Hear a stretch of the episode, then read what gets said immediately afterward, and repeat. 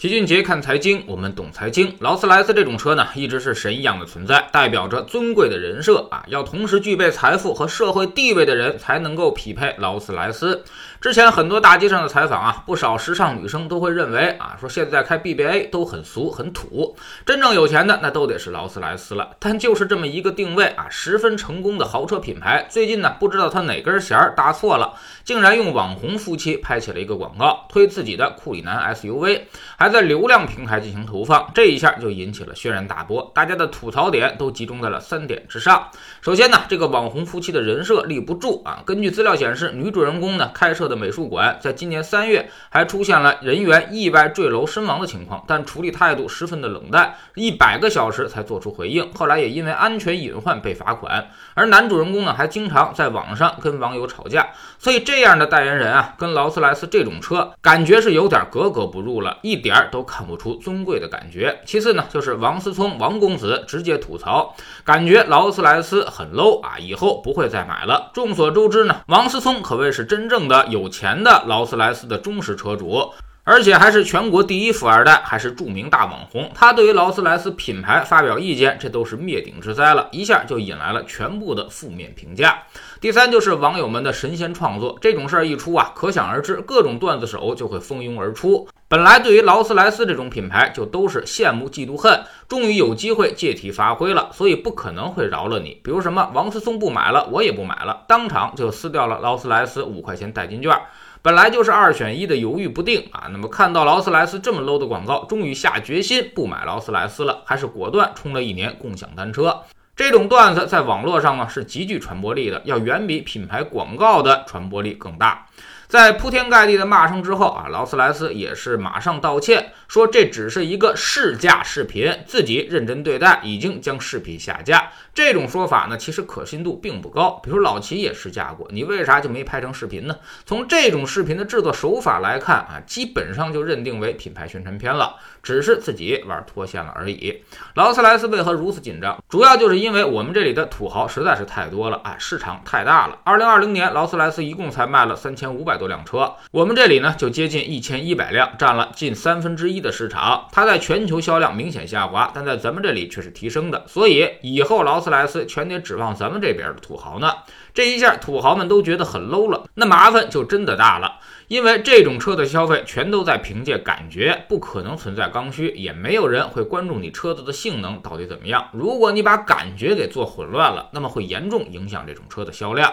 其实呢，回顾整件事件，不得不说劳斯莱斯这是一个大大的昏招。你的品牌形象跟流量丝毫不搭嘎。流量是什么？流量意味着普通，意味着大众口味，意味着泯然众人。而你的劳斯莱斯呢，要的是极限尊贵和特立独行。你要真想找代言人，那也得找首富、企业家领袖、世界名人这样的。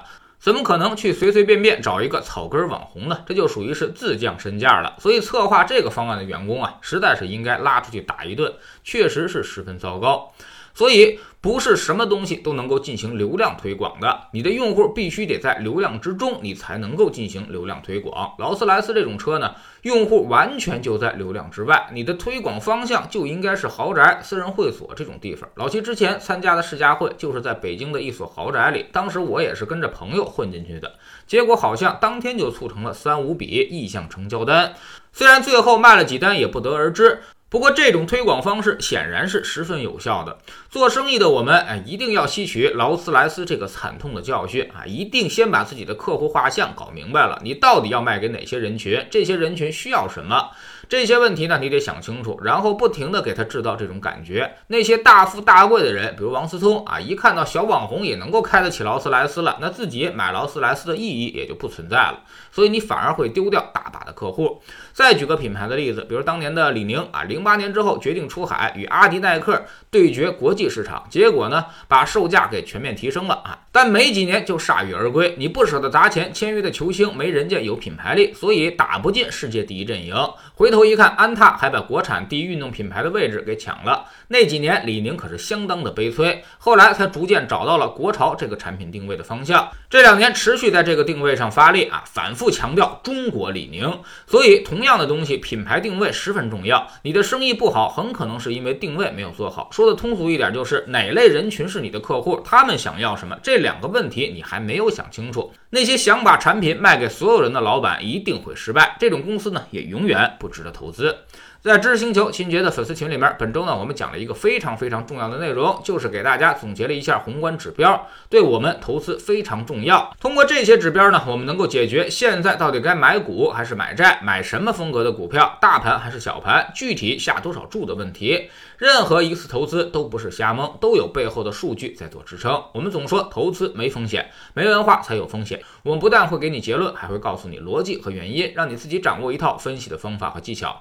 在知识星球老七的读书圈里，我们正在讲《预测》这本书。昨天我们说到了美国市场出现危机的一个先兆信号，就叫做收益率曲线倒挂，也就是短期收益率高于长期收益率。为什么会发生这种现象呢？这种现象的出现又意味着后面会发生什么可怕的事情？